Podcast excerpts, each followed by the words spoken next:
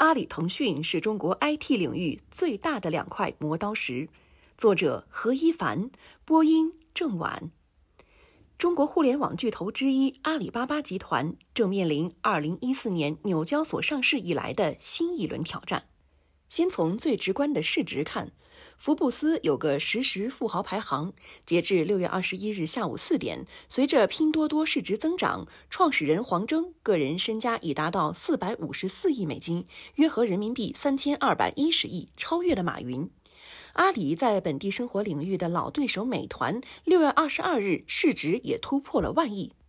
而在六月二十四日，腾讯控股港股股票代码零零七零零，股价直接突破五百港元，市值逼近四点八万亿港元，超过阿里。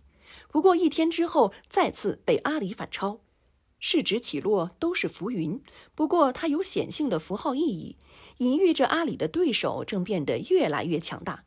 即使是沉寂了一年多的京东。在徐雷接替刘强东站上 C 位之后，也出现了明显反弹迹象。他在六幺八斩获了两千六百九十二亿的下单金额，并在这一天借势在香港二次 IPO，成为港交所二零二零年以来最大的内地赴港上市公司。即使那些看起来与阿里没有正面冲突的公司，也正成为不容忽视的对手。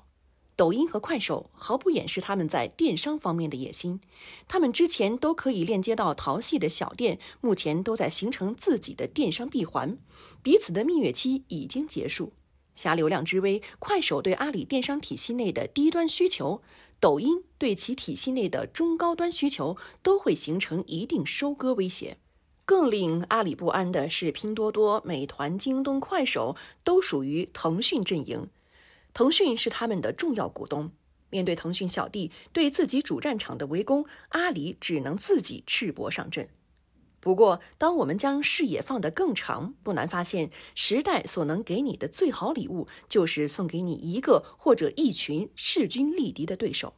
从2010年到2020年，这是移动互联网崛起的十年，也是属于阿里和腾讯的十年。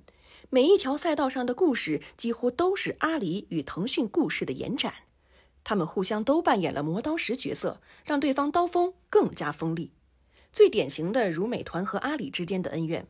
美团本来也曾接受阿里投资，它的地推体系也曾经向阿里学习，双方交恶之后正面展开碰撞。二零一九年一月三号，已经被阿里全资收购的饿了么，曾在大理对美团发动闪电战。从份额极低的低线城市发起反击的战术，也就是所谓的上山下乡。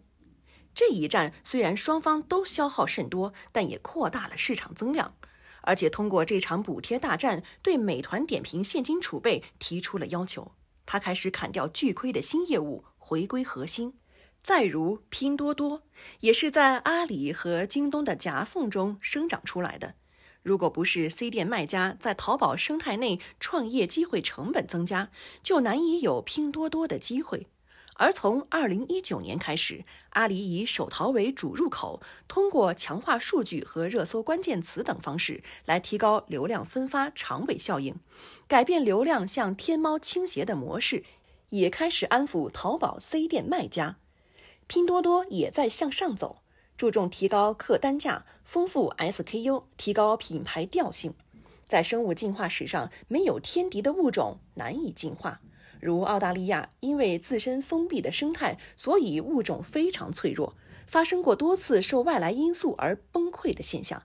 之前，阿里与腾讯双雄并立的局面，随着流量模式的改变以及新一轮消费革命，原有的利益板块已经松动。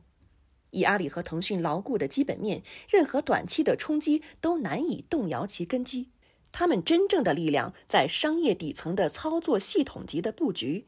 但多几个能打痛自己的对手，就不会再卧榻安眠，让保持饥饿、保持愚蠢不再是贴在墙上的口号。